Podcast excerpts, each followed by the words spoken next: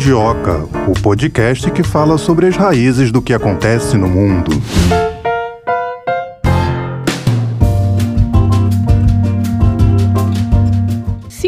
Hein? Para a próxima hora falar sobre América Latina aqui no Mundioca, hoje tendo como tema central o Mercosul, Melina Saad. Me conta aí. É, tá, a gente vai falar hoje sobre a expansão do Mercosul. Brasil, Argentina e Paraguai precisam autorizar a entrada da Bolívia no Mercosul.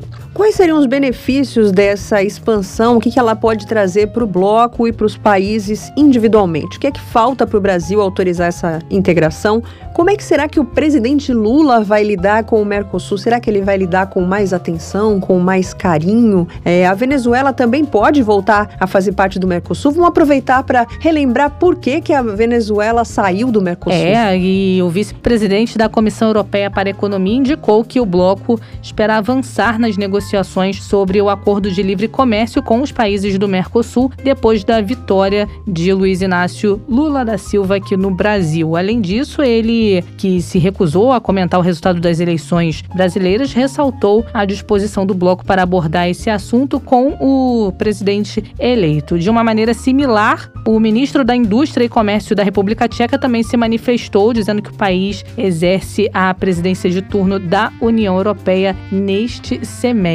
Em 2019, os blocos chegaram a um acordo, embora o pacto final tenha sido suspenso por razões técnicas, como as exigências quanto ao meio ambiente por parte da União Europeia, que colidiu com as políticas de Jair Bolsonaro sobre a Amazônia. Então, esse acordo aí, Mercosul-União Europeia, está empacado. É, tá empacado e a gente falou agora há pouco sobre o presidente Lula. Ele vai apoiar a entrada da Bolívia no Mercosul. E, de acordo com informações que a gente pegou do site da Sputnik, o mandatário se comprometeu com a questão durante o encontro com o presidente da Bolívia, Luiz Arce, em São Paulo. Luiz Arce, que comemorou bastante quando o Lula venceu as eleições. A intenção também foi anunciada pelo ex-chanceler Celso Amorim, que participou do encontro em entrevista ao portal da UOL. A entrada da Bolívia no Mercosul depende apenas do aval do Congresso brasileiro. Amorim ressaltou também que o Congresso Congresso é soberano, mas que não tem dúvidas de que Lula fará esse esforço para convencer os parlamentares. Nos outros três países do bloco, Argentina, Paraguai e Uruguai, os parlamentos já deram sinal verde. É, então vamos saber, né, se essa eleição de Lula vai trazer uma certa aceleração para esse processo de incorporação da Bolívia ao Mercosul, se isso que também está empacado dessa vez vai andar. Então vamos trazer aqui o primeiro convidado do episódio de hoje. André Coelho, professor da Escola de Ciência Política da Unirio. Seja bem-vindo aqui ao Mundioca, professor, tudo bem? Olá, tudo bem? É um prazer estar aqui no Mundioca para falar com vocês. Professor, por que a Bolívia quer entrar no Mercosul? Olha, eu acho que é natural que os países da América Latina, ou mais especificamente né, da América do Sul, desejem entrar no Mercosul. Né? O Mercosul é o maior bloco né, da América do Sul, que reúne os maiores os países mais importantes, né, Brasil e Argentina, né, e reúne o maior número de habitantes, né, e tem uma diversidade muito grande de produtos exportados, né, e também, enfim, de comércio interno, né. É um bloco que agora negocia um acordo junto com a União Europeia. Então, é um bloco muito interessante nesse sentido para qualquer país, né? E no caso boliviano, eu acho que essa entrada é natural por vários motivos. Um dos motivos geopolíticos, poderíamos dizer assim, é a saída da Bolívia é, para o mar na direção do Atlântico. Né? A Bolívia é um país que não tem saída para o mar, né? estar do outro lado da América do Sul, né? enfim, depois daquela crise da guerra com, com o Chile né? há muitos anos atrás, né? a Bolívia não tem saída para o mar, né? E seria muito interessante para a Bolívia é, conseguir né, não que ela já não, já não tenha, obviamente, relação com o Brasil, com a Argentina e com os países do, do Mercosul que tenham saído para o Atlântico, né? Já desde muito, muito tempo a Bolívia tem aproximação com os países do Mercosul, mas, obviamente, estão no Mercosul as condições são muito mais interessantes, né, para exportação, né, e, e também para importação de produtos via Atlântico, né? E assim, né, fundamentalmente, a Bolívia se aproximaria mais da Europa, da China, né? Enfim, China que amplia a cada ano né, a sua participação no mercado dos países da América do Sul. Então isso seria muito interessante para a Bolívia. Né? Um outro ponto também é que a Bolívia ela faz parte, é um dos membros fundadores né, da Comunidade Andina de Nações, né? a CAN. Antigamente era conhecida como Pacto Andino e hoje é conhecida como Comunidade Andina de Nações. A CAN ela não deu tão certo como se esperava. Né? O Mercosul é muito mais novo do que a CAN e o Mercosul tem muito mais resultado positivo do que a CAN. Então, seria muito interessante para a Bolívia é, buscar novos membros, novos parceiros e uma integração que seja mais efetiva para o país, né? E finalmente, também por questões políticas, né, a Bolívia desde 2006, né, 2005 para 2006, a Bolívia tem um governo de esquerda, né, ou de centro-esquerda, com a, a, eleição do Evo Morales, né, com um breve ato, né, depois do golpe é, da Yanes, agora o retorno do movimento socialismo mais, né, com o Luiz Arce. Então, a, a Bolívia ela quer se aproximar, né? na verdade a Bolívia pede para entrar no Mercosul ainda em 2006, logo com logo pouco tempo depois do Evo Morales assumir, né? Então, é, ideologicamente, o Mercosul, naquele momento, era muito mais de centro-esquerda, né? era muito mais formado por governos progressistas do que a CAN. Né? A CAN, naquele momento, era um bloco muito mais ligado aos interesses dos Estados Unidos e de cunho mais liberal, né? Então, nesse sentido, naquele momento, fez muito sentido para a Bolívia se aproximar países mais progressistas, né? Acho que essas são algumas das muitas razões para a Bolívia poder entrar, né? Além do que, efetivamente, a Bolívia tem desde 2006, né? Desculpa, 96, um acordo complementar com o Mercosul e um acordo complementar muito bem sucedido, né? Que mostra para a Bolívia que vale a pena, em termos econômicos, aproximar ainda mais do Mercosul. Professor, o senhor disse 2006 a Bolívia teria pedido essa incorporação. Estamos Isso. em 2022. Por que, que ainda não aconteceu? Então, essa é uma questão muito interessante, né? A incorporação é, de membros, novos membros, né, ao Mercosul, ela sempre é muito demorada, né? A gente pode ver, por exemplo, o caso da Venezuela, que é um caso muito interessante para a gente pensar, inclusive a Bolívia, né? É, como que demora a incorporação da Venezuela ao Mercosul, né? E isso tem todo um trâmite interno no, no próprio Mercosul, né? É, de aceite em instâncias superiores e depois, em um segundo momento, de aceite é, em cada parlamento. Na verdade, cada parlamento dos Estados-membros do Mercosul devem ratificar, né, votar a favor da entrada da Bolívia é, no Mercosul. Isso acontece, enfim, demora muito a acontecer de país para país, né? Isso funciona mesmo, na verdade, muito mais, apesar do pedido de 2006, da tarde de 2006, isso só vai ser votado, começar a ser votado nos parlamentos em 2015 para 2016, né? E o que acontece é que os outros membros, países membros do Mercosul, estados partes do Mercosul, seus parlamentos votam favorável à Bolívia, mas no caso brasileiro ainda é, não tivemos a resposta do parlamento brasileiro, né, é positiva ou negativa à Bolívia, eu acho que em grande parte por conta da mudança de governo ocorrida em 2016, né, quando você tem a queda da presidente Dilma, né, no neogolpe, e a ascensão da centro-direita, né, e depois da extrema-direita, na, direita, não diria nem centro-direita, a direita com o Temer e da extrema-direita com o Bolsonaro, e é um momento muito ruim, muito negativo, muito difícil para a Bolívia tentar conseguir aprovação no parlamento brasileiro. Então, com a entrada do Lula agora, acredito que é, a chance da ratificação aumenta bastante. E quais são as implicações dessa expansão? Na sua opinião, ela é tão relevante assim? É, eu acho que é sempre muito relevante, né? Eu acho que qualquer país, não qualquer país, mas enfim, a entrada de um país da América do Sul é, é relevante, né? Eu acho que isso é um ponto inicial. Eu acho que em termos estratégicos, geopolíticos, né, o Mercosul ele ganha muito porque o Mercosul inicialmente ele é construído no Cone Sul, né? Falta justamente essa participação nos países andinos, né? Especialmente no norte da América do Sul. Então, o Mercosul ele tem com da Venezuela essa participação né, nos Andes, mas após a suspensão da Venezuela do Mercosul, isso fica debilitado. Então a entrada da Bolívia é muito interessante justamente para os países do Mercosul conseguirem acessar os países andinos. Né? Eu acho que esse é um ponto muito interessante. E a, a integração, né, integração que se chamou, se convencionou chamar nos 90 de regionalismo aberto, fica muito claro, né, na verdade, que quanto mais países, quanto mais habitantes Quanto mais diferentes, diferentes iniciativas econômicas o bloco tiver, melhores são as condições de negociação com outros países fora do bloco ou com outros blocos internacionais. Né? Nesse sentido, é muito importante que a Bolívia é, se aproxime, sim, do Mercosul, uma vez que a Bolívia faz fronteira com a maior parte dos países do Mercosul, né, com quase todo o Mercosul.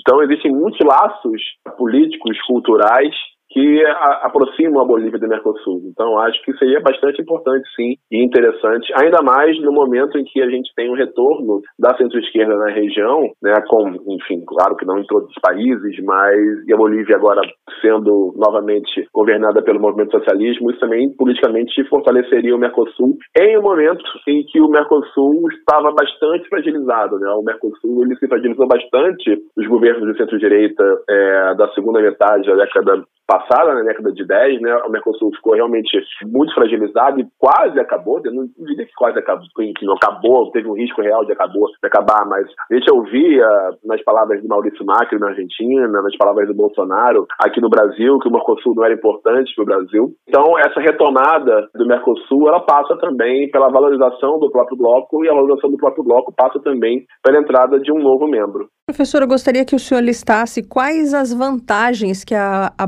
Bolívia teria ao integrar um, um bloco como o Mercosul. É, eu acho que a Bolívia já tem um acordo com o Mercosul, um acordo muito interessante, mas essa entrada, essa adesão ao Mercosul é, traria tarifas, por exemplo, mais interessantes para a Bolívia do que as tarifas praticadas nesse momento. Né? Eu acho que esse é um ponto. Outro ponto fundamental de respeito à maior facilidade na circulação de bens e de pessoas. Né? A gente sabe, por exemplo, que para países do Mercosul, o brasileiro ele não precisa, por exemplo, de passaporte, né? baixa identidade. Né? Enfim, a circulação de bens, de pessoas, isso tudo facilita muito a entrada do Mercosul. Como eu falei para vocês também, né, a possibilidade da Bolívia ter maior participação né, nos mercados, maior participação dos mercados dos países do Mercosul, ao mesmo tempo, né, o Brasil e os países do Mercosul terem mais participação também dentro da Bolívia. Né? Então, a Bolívia tem uma aproximação muito forte com a Argentina, com o Brasil, por conta, por exemplo, da exportação do gás natural, né? A gente também não pode deixar de lado a grande participação dos bolivianos, dos migrantes bolivianos nos países do Mercosul. Né? Nós temos muitos bolivianos, por exemplo, em São Paulo, uma grande comunidade de bolivianos em São Paulo, assim, como, assim também como em Buenos Aires, assim também como no Paraguai. Então, é muito interessante é, estreitar esses laços, tanto para a Bolívia como também para o Brasil, além de, obviamente, como eu falei para vocês, facilitar a saída, é, o escoamento dos produtos bolivianos da direção do Atlântico, pra, enfim, tanto da importação como exportação, para aproximar mais ainda da China e da Europa. Agora, professor, qual é a atual situação da Venezuela no Mercosul? A Venezuela se tornou membro pleno em 2012, quando o Paraguai foi suspenso, né, por conta do golpe com o então presidente Fernando Lugo, mas em 2016 a Venezuela foi suspensa. Um comunicado assinado pelos ministros dos países membros do Mercosul diz que essa suspensão foi por conta de uma ruptura da ordem democrática. E hoje, qual é a situação da Venezuela? Ela pode voltar a fazer parte parte do Mercosul? Então, essa é uma pergunta muito interessante que eu ainda não tenho uma resposta clara. Eu acho que a gente vai ter uma resposta clara nos próximos meses. Né? A Venezuela, é, a gente tem né, os protocolos dentro do Mercosul que fortalecem justamente a democracia, né? Enfim, dizem que somente países democráticos podem fazer parte do Mercosul, e é por isso, justamente, que em 2012 o Paraguai é suspenso após o golpe contra Fernando Lugo, e volta logo alguns anos depois, quando a democracia e as eleições são estabelecidas no Paraguai. Né? A Venezuela é muito contraditória, né? enfim, o processo democrático ou não democrático na Venezuela sempre é muito contraditório, e traz muitas paixões né, de grupos favoráveis e grupos contrários. Né. A, a questão é realmente nós temos problemas em relação à democracia na Venezuela, problemas sérios em relação à democracia e também à violação dos direitos humanos, mas isso acontece também em outros países e aconteceu em outros momentos. Eu imagino, por exemplo, que se a gente levasse a sério o que aconteceu na Venezuela, de maneira igual, a gente também teria o Brasil sendo suspenso do Mercosul pós-golpe em 2016 contra a presidenta Dilma Rousseff. E, na verdade, nós tivemos foram dois pesos e duas medidas. Né? Então, naquele momento, como eu falei, da segunda metade da década passada, a gente tem né, uma maioria de governos de centro-direita é, dos países do Mercosul, né, na presidência dos países do Mercosul, e naquele momento é, existiu muito claramente é, uma intenção de isolar a Venezuela na região, né, enfraquecer o governo Maduro e passava pela suspensão da Venezuela da, do Mercosul. Né? É, eu acho que, num curto prazo, isso não é possível, não é possível no sentido do retorno da Venezuela ao Mercosul. Eu acho que isso depende muito, obviamente, né, da força que o presidente Lula vai ter no seu novo governo, né, na liderança que o presidente Lula vai ter no seu novo governo, passa pelas dificuldades do presidente Fernandes na Argentina nesse momento. É, o Fernandes está enfraquecido, então não sei se vale a pena para ele abrir uma frente é, no sentido de apoiar o retorno da Venezuela. Eu acho que são questões bem interessantes, assim como a gente tem governos mais à direita no Uruguai e no Paraguai que não me parecem tão dispostos a receber de volta a Venezuela ao menos nesse momento, e tampouco me parece que a Venezuela também está disposta a fazer qualquer grande mudança em relação à sua política doméstica, em relação ao que já é feito e já é criticado dentro e fora da Venezuela em relação à sua democracia, aos problemas da democracia venezuelana. Então eu diria para você que num curto prazo, pelo menos, eu acho muito difícil. Essa questão do Paraguai é até te perguntar, né? Porque o Paraguai sempre se posicionou contra a entrada da Venezuela. Então esse discurso permanece, né? É, permanece. Na verdade, a entrada na Venezuela sempre foi muito complicada no Paraguai, né? Uma das razões, inclusive, da queda do presidente Lugo em 2012 foi justamente o Lugo era favorável à entrada da Venezuela no Mercosul, fez muita força, muito trabalho para que isso acontecesse, e dentre os motivos aventados pela oposição paraguaia naquele momento para retirar o Lugo, teria sido justamente que o Lugo e parte, né, de seus aliados teriam recebido dinheiro da Venezuela, é, na época ainda com Chaves, para aprovação da Venezuela, do parlamento paraguaio, da entrada da Venezuela. Né? Então você vê que a, o tema é tão complicado no Paraguai que foi um dos motivos para a queda do presidente paraguaio à época época, né? E não me parece que exista qualquer tipo de mudança nesse sentido. Então, imagino que, por exemplo, pensando no caso paraguaio, a gente vai ter o que nós na ciência política chamamos de ator de veto, né? O Paraguai pode sim, ainda que eventualmente Uruguai, Argentina, Brasil e quem sabe no futuro próximo Bolívia desejem o retorno da Venezuela, eu acho que o Paraguai de todos é o mais difícil. Professor, do ponto de vista da política externa brasileira, o Mercosul e o BRICS eles são tratados com o mesmo grau de importância? Então, não. Até constitucionalmente falando, a América do Sul é região de maior interesse natural do Brasil. Então, isso quer dizer que o Brasil, historicamente, especialmente pós-redemocratização, focou na América do Sul como sua região mais importante, né, como região mais importante. Por isso também que é construído o Mercosul. Né? É, o Mercosul é o resultado de uma aproximação muito interessante que vem, que data né, da aproximação da redemocratização do Brasil e na Argentina, que data da aproximação entre o Alfonsín na Argentina e o Sarney no Brasil naquele momento. E desde então a gente tem um desenvolvimento cada vez maior do Mercosul, uma participação cada vez maior do Brasil no desenvolvimento do Mercosul. Né? Então, o BRICS é algo que é muito mais recente. O BRICS vai acontecer só a partir dos anos de 2000. O Mercosul se inicia as suas tratativas iniciais, né? Elas são ainda dos anos 80, né? E mas o que aconteceu nos últimos anos, né? Com os governos de Bolsonaro e Temer, especialmente com o governo Bolsonaro, foi o enfraquecimento tanto dos BRICS como também do Mercosul. Né? O Brasil teve, especialmente no governo Bolsonaro, um alinhamento automático, ideológico aos Estados Unidos, especialmente ao governo Trump, né? E isso não deu muito certo, porque o Trump logo saiu, né? O Brasil ficou meio perdido, chegou inclusive chamado de párea internacional, né? Pelo seu próprio chanceler à época, Ernesto Araújo, né? Então o Brasil, enfim, não fortalece os BRICS e muito menos o Mercosul, enfraquece ambos, né? Então o, o governo Lula, eu imagino que vá buscar, sim, o fortalecimento de ambos, mas pensando na atual conjuntura, é muito mais fácil, inclusive, para o Brasil fortalecer o Mercosul do que fortalecer os BRICS, né? É, por uma questão simples e óbvia, né? Ah, se você pensa nos BRICS, você pensa na Rússia, e a Rússia está no meio de um conflito com a Ucrânia. A Rússia é um aliado complicado e está tendo muitos problemas no conflito com a Ucrânia, tanto regionalmente como internacionalmente, né? Então, é muito mais interessante o Brasil fortalecer o Mercosul do que fortalecer os BRICS. Eu acho que se tiver que apostar forças, o Brasil vai apostar muito mais na Mercosul do que nos BRICS, mas obviamente imagino que vai tentar de novo é, algum tipo de ação que busque fortalecer os BRICS também, mas muito mais no Mercosul. Agora, comparação assim com o pensamento, com a visão da comunidade internacional, qual é a atual situação do Mercosul? Está no mesmo patamar do BRICS, por exemplo?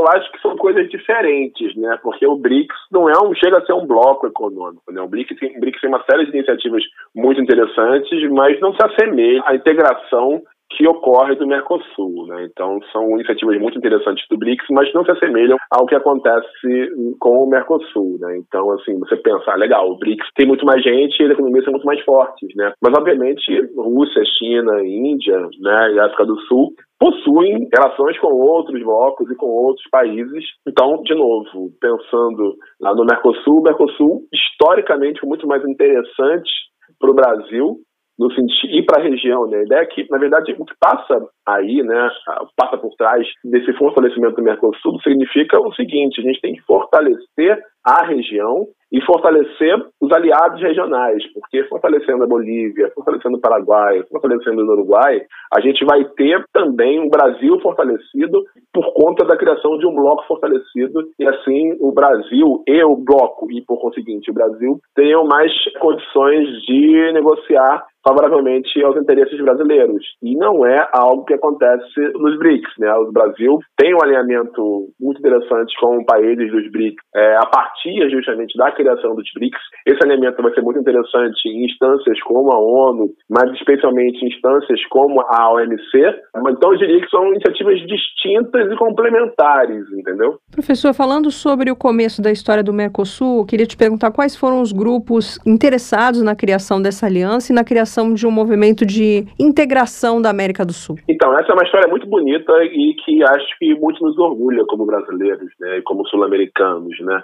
Porque é justamente com o fim das ditaduras militares na Argentina e no Brasil que, pela primeira vez, esses países começam a se olhar como irmãos e não como possíveis antagonistas. Né? Então, Brasil e Argentina, historicamente, rivalizaram né, pela liderança regional, pela liderança da América do Sul. Né? Isso não foi muito inteligente, de parte, a meu ver. Né? Tudo bem que é fácil a gente falar isso agora, né? né? mas não foi muito inteligente, porque, no sentido, ao invés de esses países se unirem, esses países ficaram rivalizando ao longo de todo o século XX, né? É, ou da maior parte do século XX. Somente com o fim dos governos militares, né, esses países se entendem como possíveis aliados e entendem que podem ganhar muito mais como aliados do que como rivais, né. Então você tem essa aproximação que acontece devagar ainda, acontece no sentido, por exemplo, de ambos assinarem anos mais tarde, né, o Tratado de Não Proliferação de Armas Nucleares, no sentido de buscar, mostrar, tanto para o Brasil como para a Argentina,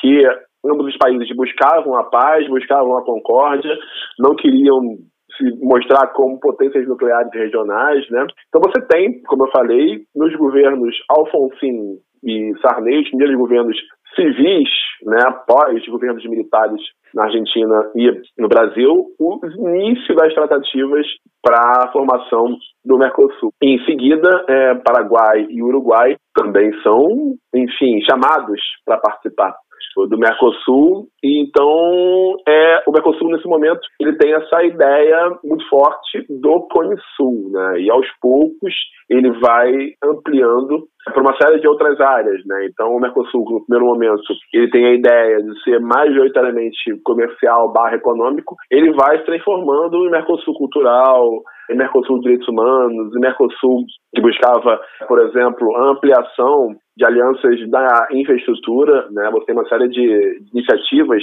de infraestrutura muito interessantes criadas a partir de fundos, de iniciativas como o FOSEM do Mercosul, que era o Fundo de Complementação Econômica do Mercosul, no qual é, os países mais importantes, né, os maiores países do Mercosul, colocavam mais dinheiro nesse fundo e tiravam menos dinheiro. Quem sacava mais dinheiro eram países como Uruguai e Paraguai. Isso é muito interessante para, por exemplo, ajudar a infraestrutura física desses países em termos de linhas de transmissão, em termos de rodovias, hidrovias. Então, você tem essa aproximação que inicialmente era muito mais econômica, mas hoje ela, enfim, quase que não tem limites, né? Agora, professor, do ponto de vista da política externa brasileira, Mercosul e BRICS, o senhor falou aí que tem uma diferença na questão da importância, mas o senhor acha que o governo Lula vai dar uma atenção maior? Porque o Mercosul, assim, do ponto de vista da gente vendo as notícias internacionais que chegam, né? O Mercosul está um pouco esquecido. O senhor acha que o presidente Lula, assumindo a presidência, ele vai se concentrar em trazer de volta o Mercosul aí para o cenário ou vai se concentrar mais em fortalecer nessa expansão do BRICS? Olha, eu acho que, pelo menos em um primeiro momento, é mais fácil, enfim, posso estar errado, né? É mais fácil fortalecer o, o, Mercosul, porque já tem, na verdade, digamos assim, é muito mais fácil para o Brasil voltar a fortalecer o Mercosul, porque o Mercosul é um projeto de 30 anos, né, de quase 40 anos, na verdade, né, então, assim, se você pensar na diplomacia brasileira, a partir dos anos 80, né, boa parte né, dos diplomatas brasileiros, eles atuaram na direção do Mercosul, a gente tem muitas iniciativas na direção do Mercosul,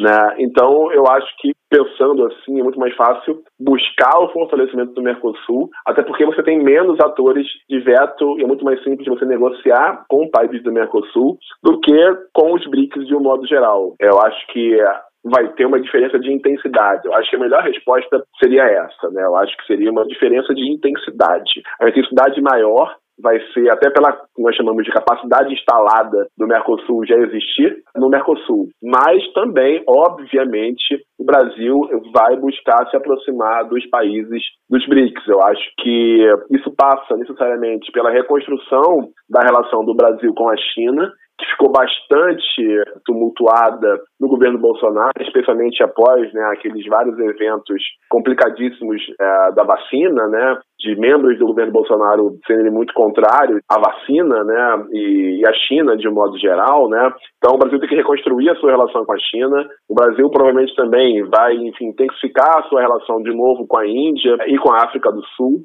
E fica aqui muito a questão de como é que o Lula vai lidar com a Rússia nesse momento. Eu acho que não tem um direcionamento ainda muito claro de como isso vai acontecer, mas isso provavelmente pode acontecer via BRICS. Né? Eu acho que as instituições existentes no BRICS podem fortalecer justamente a aproximação do Brasil com os países da região, da desculpa, dos BRICS. Professor, para a gente encerrar, o senhor acha que o Mercosul é a menina dos olhos aqui na política externa brasileira? Olha, eu acho que o Mercosul ele vai abrir várias possibilidades para a diplomacia brasileira, né? É, não sei se é a menina dos olhos. O Mercosul foi a menina dos olhos ao longo dos anos 90 e 2000 do Brasil, sim.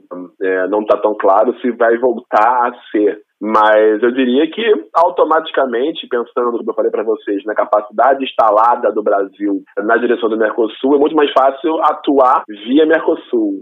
Isso vai ser muito interessante na negociação do acordo União Europeia-Mercosul, que foi travado, inclusive por conta do governo Bolsonaro ser inimigo do meio ambiente. Então, o, o, governo Lula claramente projeta é, a sua ação internacional em temas como o meio ambiente. Então, o Mercosul pode ser, sim, um dos blocos fundamentais para o Brasil conseguir se projetar internacionalmente. Também, eu diria que algo muito importante, o Brasil perdeu muito da sua importância na região, na América Latina e na América do Sul. Né? O Brasil sempre foi, eu não gosto de dizer líder, mas foi um dos países mais importantes da região, né? especialmente é, a partir dos anos 90, justamente por conta do Mercosul, depois, anos 2000, com a Onda Rosa. E nos governos de Temer e governo Bolsonaro, o Brasil perde sua influência no Mercosul e na América do Sul. E como eu falei no início da entrevista, o Mercosul e a América do Sul, melhor dizendo, são zonas naturais de influência do Brasil, zonas naturais de interesse do Brasil e acho que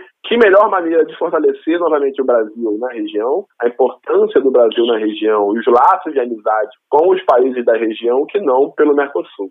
Tá certo, nós conversamos com André Coelho, professor da Escola de Ciência Política da Unirio. Professor, muito obrigada por esse bate-papo. Até uma próxima oportunidade. Ah, muito obrigado, Tayane e Melina, foi muito legal. É, espero que tenham gostado e até uma próxima vez. Grande abraço. Obrigada, professor. Um abraço. Tchau, tchau. Tchau, tchau. Tem essa questão aí envolvendo a Venezuela, né, que se tornou membro pleno em 2012, depois que teve o golpe lá no Paraguai. O Paraguai acabou sendo suspenso do bloco. É, o Paraguai que é um país que se opõe aí a essa entrada da Venezuela no Mercosul, aí acabou que essa estadia da Venezuela no Mercosul durou pouco, né? Depois, em 2016, né, foi suspensa por essa alegação de que houve uma ruptura da ordem democrática, segundo o comunicado emitido aí pelo Mercosul. Mas pode voltar também, né? Isso que a gente debate com os nossos especialistas. Pode voltar? Qual o impacto disso? É algo bom? É uma boa notícia? São notícias alvissareiras que outros países entrem no Mercosul? Será que o Mercosul pode interagir com os BRICS?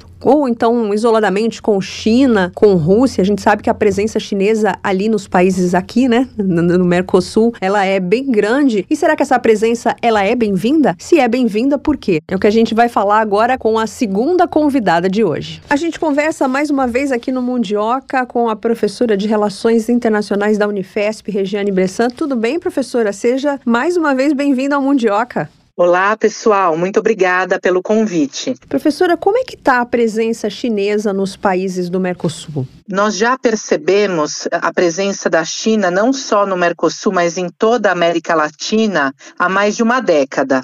Essa presença, que inicialmente se começou por interesses comerciais e econômicos, hoje já começa a atingir outras áreas, que são a, a arena política, a arena social e, sobretudo, a participação da China até em instituições. Então, a gente percebe que a presença chinesa é cada vez mais evidente, mas é claro, ainda existe uma primazia dos temas comerciais, econômicos dessa presença. No Mercosul, já faz aí quase 20 anos que a China intensificou muito o comércio com os países da região, o que, claro, no início ocasionou até desconforto, conflito, dificuldades perante a União Aduaneira, que é assim que é o bloco. O bloco ele é, foi negociado para ter uma tarifa externa comum, portanto, os quatro países precisam negociar entre eles qualquer acordo comercial fora do bloco. E isso, claro, quando a Argentina nos idos de 2002, 2004, intensificou o comércio com a China, acaba por gerar aí uh, certos desentendimentos entre eh, os países do próprio Mercosul. Então, é uma presença cada vez mais saliente, cada vez mais importante na nossa região.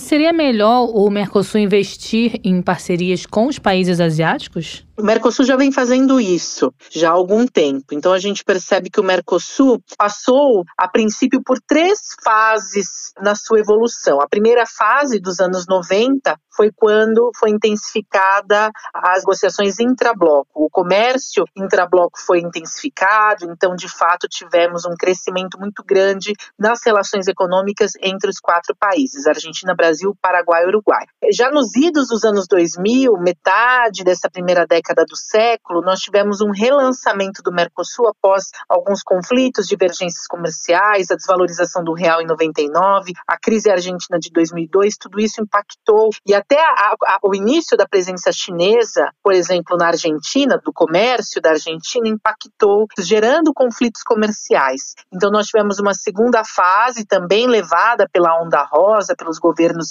progressistas, que foi justamente a fase do Mercosul mais social, quando Mercosul amplia a agenda para outros temas além daqueles econômicos comerciais. E aí, por que, que eu estou respondendo tudo isso? Porque agora estamos na fase do Mercosul acordos externos. Então, nessa fase, o Mercosul está menos preocupado com as relações entre os países do próprio bloco e muito mais voltado para acordos é, fora do bloco. Então, acordo com a União Europeia, como a gente já é, vem acompanhando há quase três anos, né, o acordo Mercosul União Europeia, ele tem mais de 20 anos de negociação, mas nesses últimos anos nós tivemos mais uma vez uma intensificação das negociações e claro, a China vem, a, o Mercosul vem se aproximando dos países asiáticos de maneira bastante intensa. Então, é, esse é o momento realmente que o Mercosul se abre e começa a fazer novas parcerias comerciais. E por que, que a colaboração, as trocas da União Europeia com o Mercosul nunca saíram do papel? Foram vários pontos que acabaram por estagnar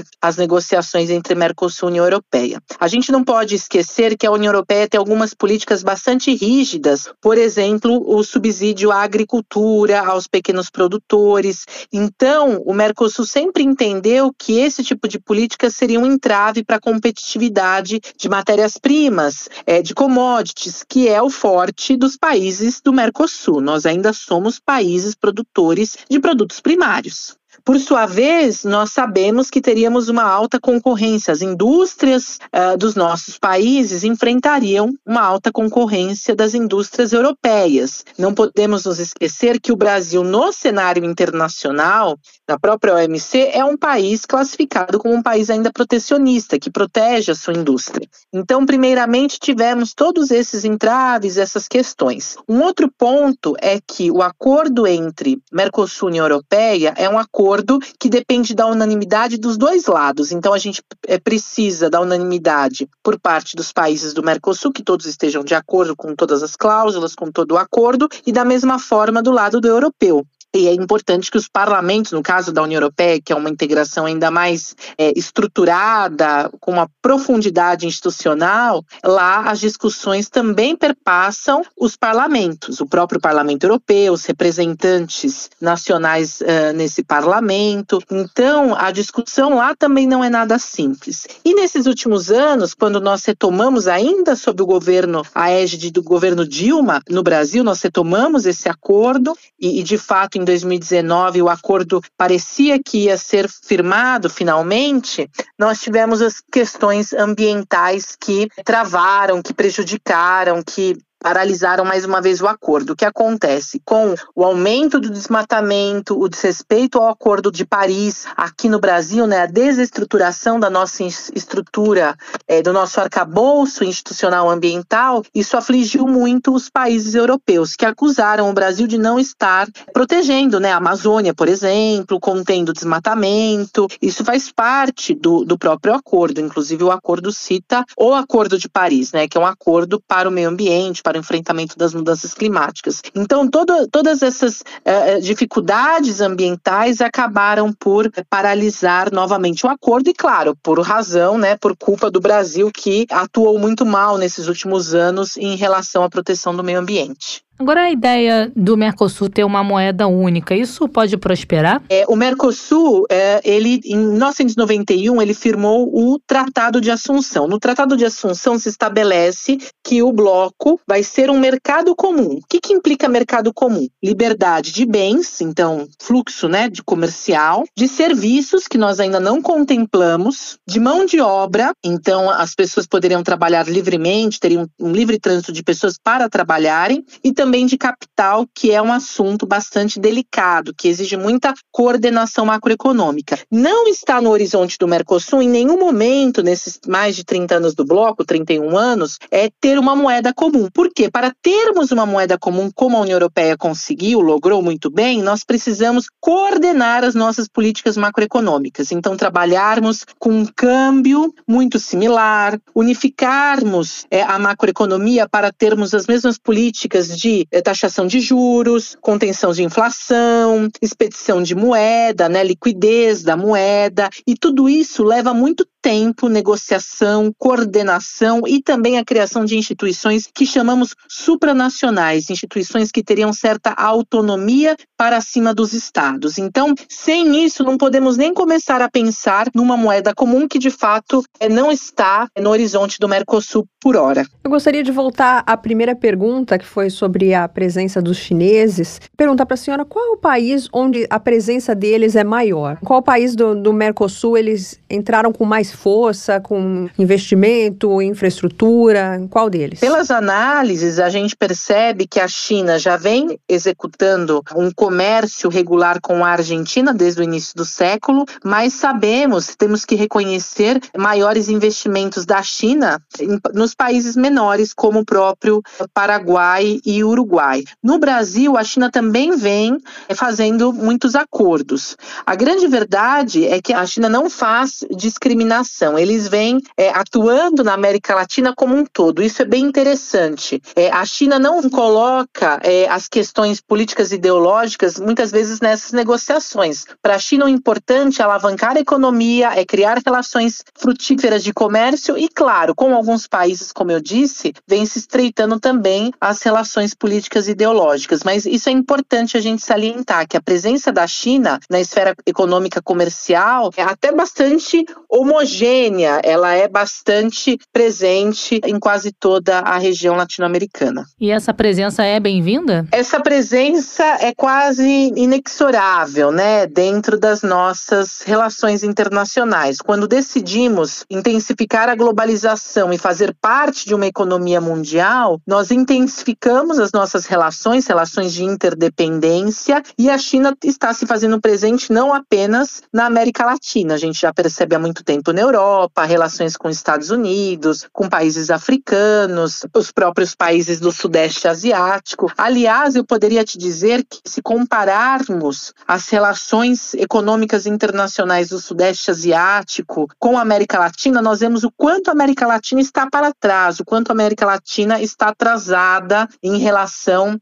a tantos acordos que já acontecem no mundo. Então, era inevitável que a América Latina começasse é, a se abrir e a aumentar né, as suas relações é, com os países da Ásia, sobretudo a China. E o acordo da Argentina com a Rota da Seda? É, a Argentina vem demonstrando interesse em fazer parte da Rota da Seda, mas é claro, precisa ter condições. O que eu percebo pelas análises é que os países mais ao ocidente, né, da América Latina, ou seja, os países do oeste, então os países do Pacífico, né, Peru, Chile, o próprio México, a própria Aliança do Pacífico denotava muito mais esse intuito, esse intento de fazer parte né, das cadeias globais de valor, fazer parte da Rota da Seda. Então, eu vejo até mais condições desses países da Aliança do Pacífico do que os próprios países do Mercosul que enfrentam dificuldades aí inerentes às próprias questões domésticas que enfrentam.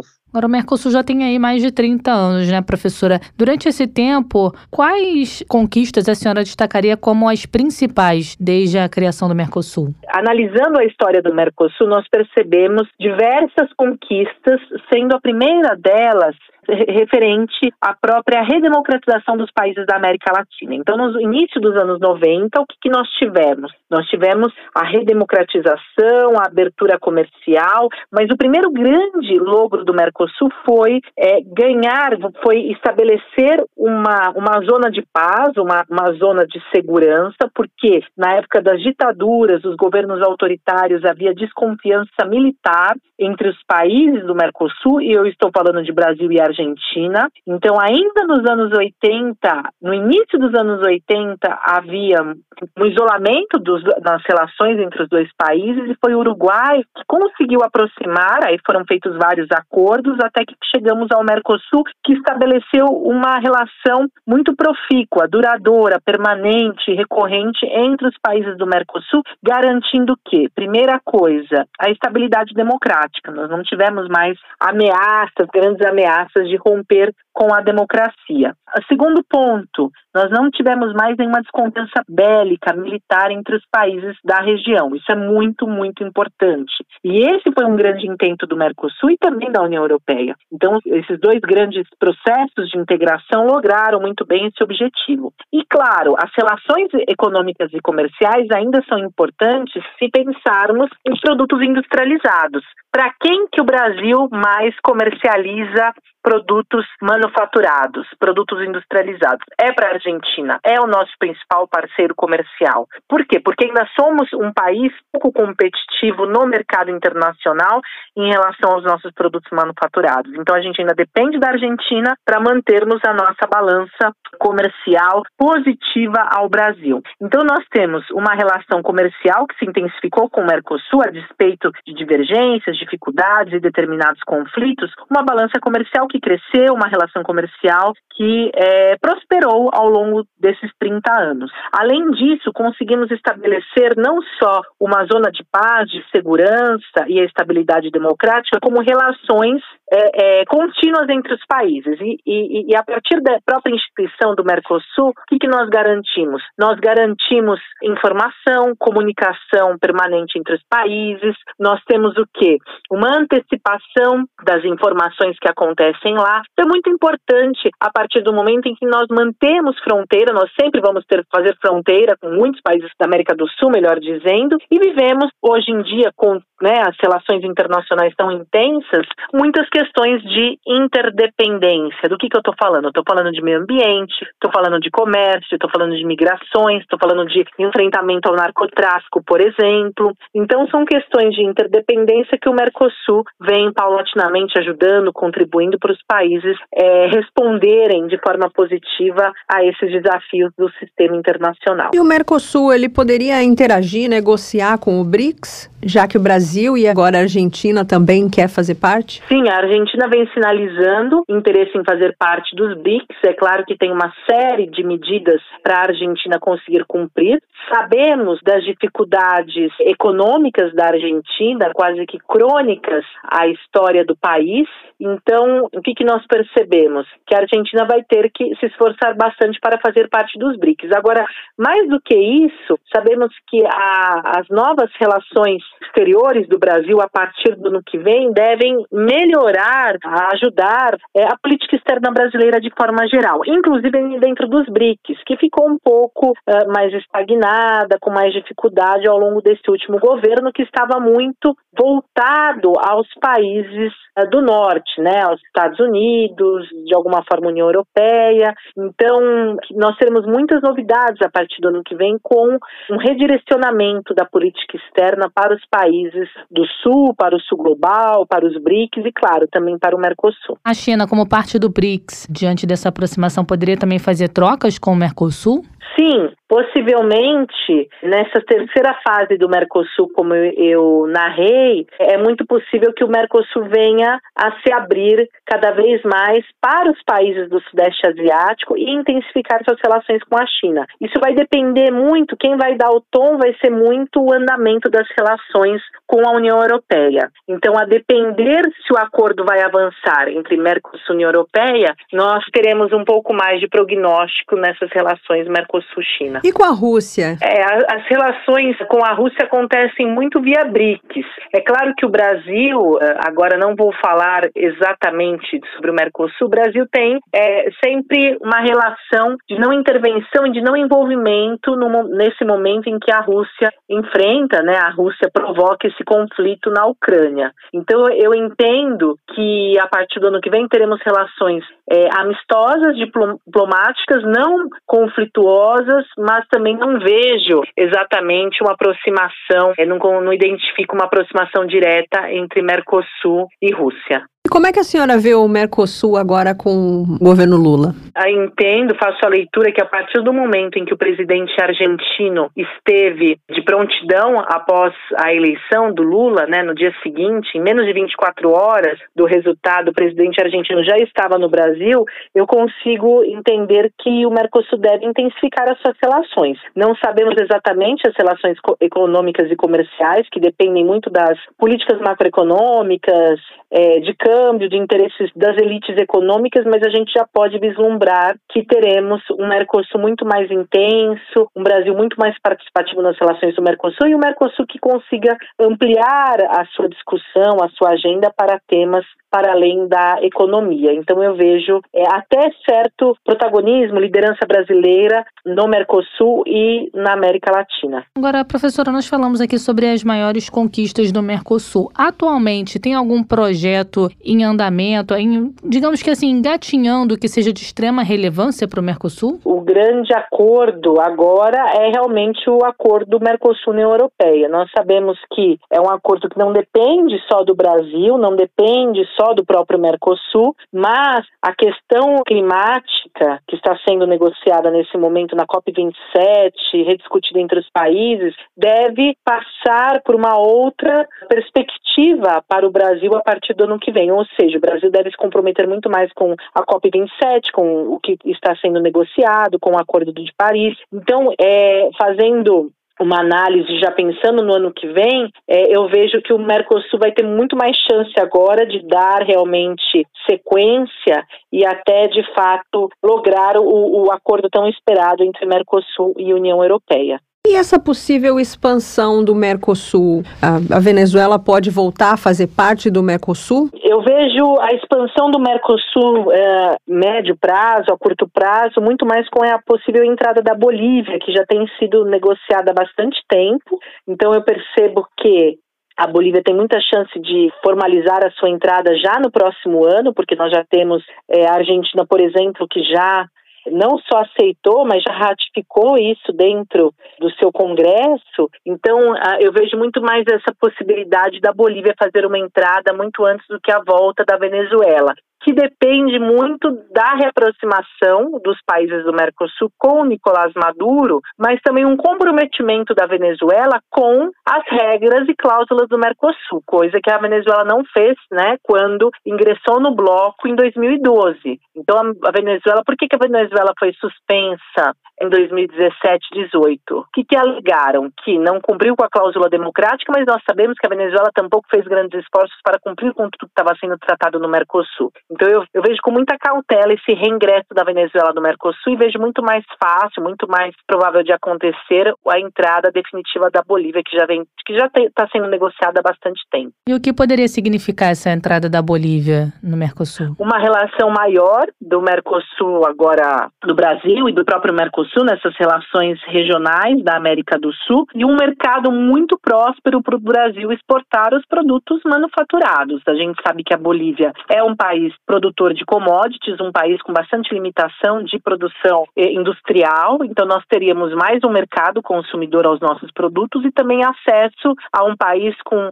energia, né, que exporta gás, então uma negociação ainda mais fácil para acessar o gás boliviano e um país que de repente vem até aceitar a instalação de indústrias brasileiras, né? Como já aconteceu na Argentina de indústrias brasileiras se internacionalizarem a partir da primeira instalação na Argentina, ser feito isso na Bolívia, já que lá nós sabemos que a mão de obra é mais barata, os custos de produção são mais econômicos, então é, eu vejo é, com muito bons olhos, tanto para as elites econômicas, tanto para o comércio, tanto para as relações comerciais, quanto é, para as relações políticas dos países do Mercosul com a região. Agora, essa entrada da Bolívia no Mercosul parece que ela está um pouco arrastada, está demorando, não está, professora? Isso porque depende de uma negociação por unanimidade. Então, nós teremos que uh, ter todos os países ratificando essa entrada. O Brasil ainda não ratificou. Isso é importante dizer. No entanto, Argentina, Uruguai e Venezuela já ratificaram. Então faltaria apenas Brasil, a Venezuela agora está suspensa, faltaria apenas o Brasil e o Paraguai, é, os congressos do Brasil e do Paraguai ratificarem a entrada da Bolívia. Possivelmente o Congresso brasileiro vai fazer isso ainda no próximo ano. Vai depender das condições do Paraguai. É, eu ia até te perguntar se com a mudança de governo aqui no Brasil esse processo pode ganhar uma certa velocidade. Com certeza, com a mudança, não só no Brasil, mas na região, temos é, agora países que historicamente estavam mais ligados a uma força ideológica conservadora, à direita, como a Colômbia e até o próprio Chile, temos agora governos progressistas majoritariamente na nossa região. Então é possível que as relações regionais se intensifiquem para além do Mercosul, que possamos até reavivar instituições como a Unasul, intensificando as relações aqui regionais. Para a gente encerrar esse bate-papo, queria que a senhora falasse qual que é a importância do Mercosul para o Brasil. O Brasil vem sendo bastante valorizado pelo Mercosul em diferentes aspectos. O primeiro deles, como eu já disse várias vezes, é a possibilidade de ter uma balança comercial para produtos manufaturados, para produtos industrializados, positiva ao Brasil. Como eu disse, o Brasil tem uma indústria pouco competitiva e foi a partir do Mercosul que o Brasil intensificou as suas exportações de eh, produtos industrializados, manufaturados. Um outro ponto é uma via de liderança do Brasil na região. Hoje em dia, o Mercosul representa o núcleo duro da integração sul-americana e é através do Mercosul que o Brasil ainda consegue ter certa primazia, ter certa força, poder, influência nos países da região. Além disso, é, o Mercosul dá possibilidade, como eu disse, de negociações mais rápidas e eficientes entre países com os quais o Brasil faz fronteira. Então, a partir do momento que nós fazemos fronteira, nós temos uma série de temas de interdependência e é a partir do Mercosul que nós facilitamos muito esse tipo de negociação. Tá certo. Nós conversamos aqui com a professora Regiane Bressan, professora de Relações Internacionais da Unifesp. Muito obrigada por esse bate-papo. Obrigada a vocês. Até uma próxima. Um abraço. Tchau, tchau, tchau, professora. Tchau. É, três décadas mais de três décadas aí desde a criação do Mercosul e tem especialista apontando que o bloco ainda não alcançou o impulso esperado porque os benefícios não foram percebidos pela população. Não foi ainda, mas pode ser, né, Thay? É, o que eu até comentei aqui com um dos nossos convidados, né? A impressão que dá é que o Mercosul saiu do noticiário, né? A gente não ouve mais falar do Mercosul como se ouvia antes. Então, talvez agora com essa mudança de governo aqui no Brasil, esse novo governo apoiando essa incorporação da Bolívia, de repente a gente vai passar a ouvir mais falar em Mercosul. É, quem sabe, quem sabe a gente volte a ouvir falar também sobre a criação de uma moeda única. Faz tempo que a gente não fala sobre esse assunto. Não aqui no Mundioca, porque aqui no Mundioca a gente sempre está cozinhando tudo, mas no noticiário internacional comum a gente não ouve muito. O que a gente não ouve também fora do Mundioca é o mundo bizarro. Isso você só ouve aqui no nosso podcast, então vamos para ele. Mundo Bizarro. Vou te contar uma história hoje, Melina. Hoje, não é, é aquela piada. Sabe aquela piada que sábado é dia de tomar banho? Lembrei dessa piada lendo essa notícia aqui. Sabe ai, por quê? É, a gente vai falar de uma morte hoje aqui no Mundo Bizarro, mas é a morte do homem mais sujo do mundo. Sabia que existia o homem mais sujo do mundo? É, alguém tem, esse, tem que ter esse título, é, né? alguém carrega esse posto. E vamos, não sei quem vai herdar agora, né? Felizmente não sou eu nem você, porque a gente tá as duas aqui no estúdio, já pensou se uma das duas não tomasse banho? É, mas uh, te falar, a, a bizarrice de hoje, o, o que trouxe esse tema pro mundo bizarro não foi o fato dele ser o homem mais sujo do mundo, não. Mas foi a forma emblemática como ele morreu. Sabe por quê? Ele tinha 94 anos e ele morreu depois de tomar o primeiro banho. Nossa, aí a causa da morte é o quê? Banho? Não sabemos, mas será que se ele não tivesse tomado banho, ele ainda estaria vivo? É, só Deus sabe é o eremita Amol Raji, que se recusou a usar água e sabão por mais de meio século, temendo que isso o deixasse doente. O iraniano havia se esquivado de tentativas anteriores dos moradores de dar banho nele, mas, segundo a imprensa local, finalmente sucumbiu à pressão e tomou banho alguns meses atrás. De acordo com a agência de notícias iraniana IRNA, ele ficou doente pouco depois e acabou morrendo no dia 23 de outubro. Em entrevista concedida ao Tehran Times, Times, em 2014, o Amor Raji disse que suas escolhas incomuns se deviam a contratempos emocionais quando ele era mais jovem. Anos sem tomar banho o deixaram com a pele coberta de fuligem e pus, de acordo com a agência de notícias IRNA, enquanto a alimentação consistia em carne podre e água insalubre tomada em uma lata de óleo velha. Ele também gostava de fumar, chegou a ser retratado em pelo menos uma ocasião fumando mais de um cigarro ao mesmo tempo. Mas se se ele tinha esse recorde de ter passado mais tempo sem tomar banho,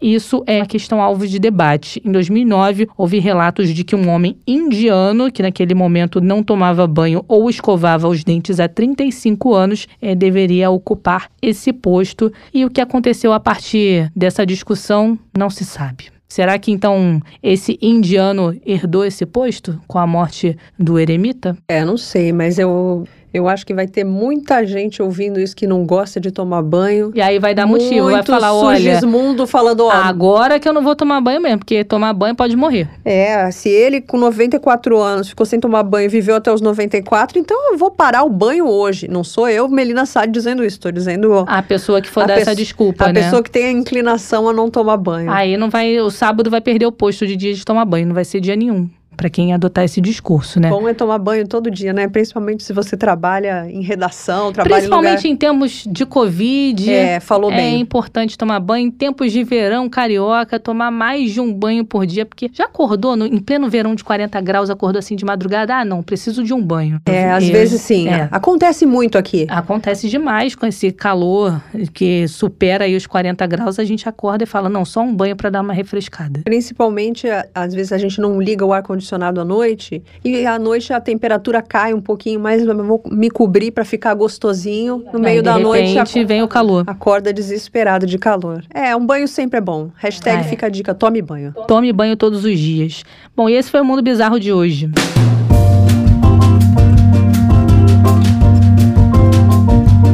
É isso, Melina. Botando o ponto final em mais um episódio do Mundioca, mas assim que tiver a transição, a mudança de governo, a gente tem que ficar de olhos abertos aí acompanhando essa questão da expansão do Mercosul. Então, para se manter inteirado por completo aqui do podcast, não basta apenas ouvir, tem que também seguir a gente lá no Twitter, arroba Mundioca com K. Aproveita e interaja com a gente também. Se você também quer sugerir algum tema, fique à vontade. Quando for interagir com a gente lá no Twitter, é só dar sua sugestão. Estamos aceitando dicas. É, aqui você participa por completo do nosso podcast. Participa ouvindo, participa compartilhando o episódio com quem você quiser e participa também sugerindo temas para discutirmos aqui nessa uma hora que temos em cada episódio. Seja um mundioker. Seja um mundioker você também. É isso, vamos ficando por aqui, mas no próximo episódio tem mais, hein? Aí a gente volta trazendo mais assuntos de relevância internacional. Tchau, Melina. Tchau, tchau. Mundioca, o podcast que fala sobre as raízes do que acontece no mundo.